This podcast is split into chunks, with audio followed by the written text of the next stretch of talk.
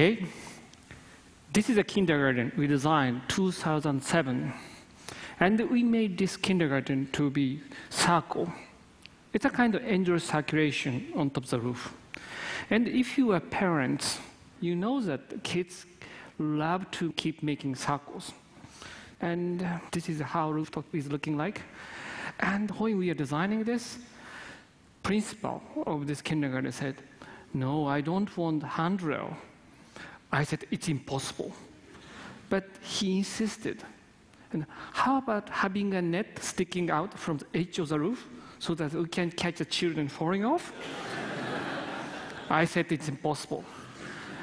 And of course, the government official said, of course, you have to have a handrail. But we could keep that idea around the trees. There are three trees popping through.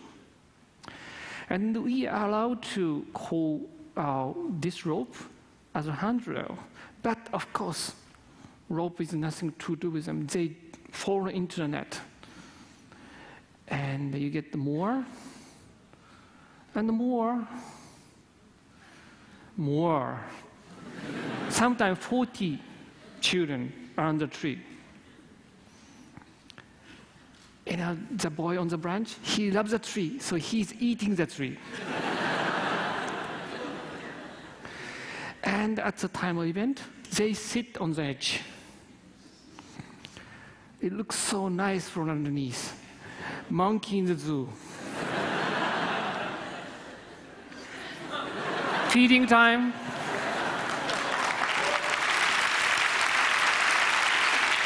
Okay?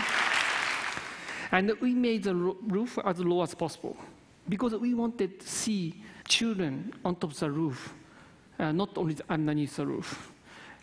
And if the roof is too high, you see only the ceiling. And the leg washing place, there are many kinds of water taps.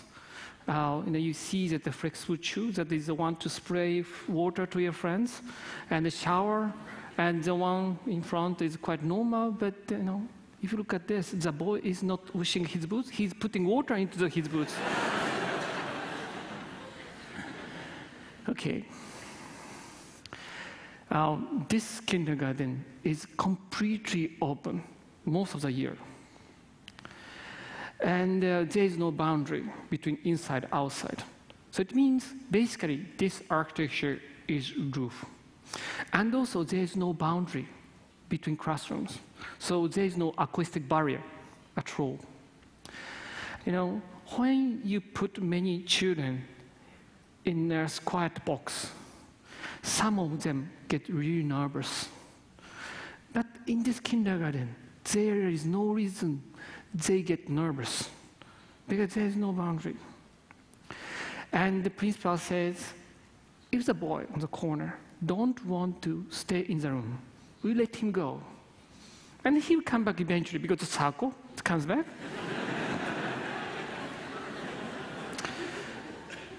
but the point is, you know, in that kind of occasion, usually children try to hide somewhere. But here, just they leave and they come back. It's natural process. And uh, secondly, we consider noise is very important, right? And you know that children uh, uh, sleep better in noise. They don't sleep in quiet space. And in this kindergarten, these children show amazing concentration in the class. And you know that you know, we are the kind grown up in jungle with the noise. They need noise. And you know, you can talk to your friends in noisy bar. You're not supposed to be in silence. And you know, these days we are trying to, you know, make everything under control. You know, it's completely open. And you should know that uh, know, we can go to ski in minus 20 degree in winter. In summer, you go for swimming. The sun is 50 degree. We are the kind and also, you should know that you are waterproofed. You never get melt in rain. So children were supposed to be outside. So that is how we should treat them. And this is how they divide the classrooms. They were supposed to help teachers. They don't.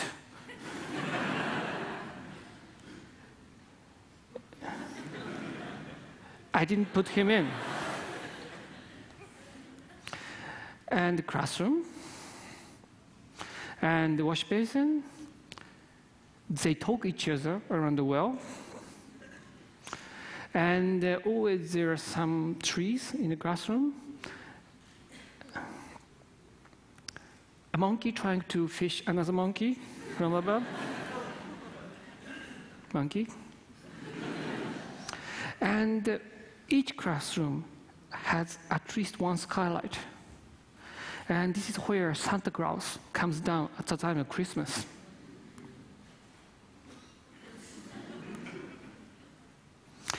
And this is a next building, right next to that oval-shaped kindergarten.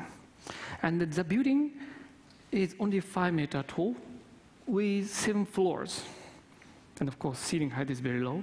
So we have to consider safety. So we put our children, daughter and son, they try to crawl in. He hit his head. He's okay. His skull is quite strong. He's resilient. It's my son. and he's trying to see if it is safe to jump off. And then we put other children.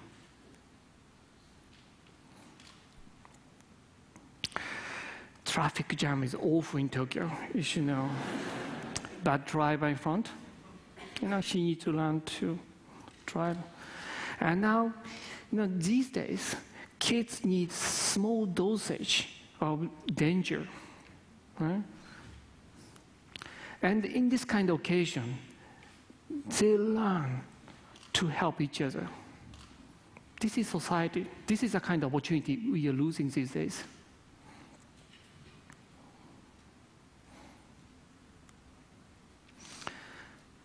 Now, this drawing is showing the movement of boy uh, between 10 past 9 to uh, 30 past 9. And the circumference of the building is 183 meters. So it's not exactly small at all. And this boy made 6,000 meters in the morning. But the surprise is not yet to come. The children in this kindergarten makes 4,000 meters as average. And uh, these children has the highest athletic abilities amongst many kindergartens. And principal says, I don't train them. We leave them on top of the roof, just like a sheep. they keep running. My point is uh, don't control them, you know? don't protect them too much, and uh, they need to tumble sometime. They need to get some injury and that makes them learn how to live in this world. I think architecture is capable of changing this world, you know, life of people. And this is one of the attempts to change the life of children. Thank you very much.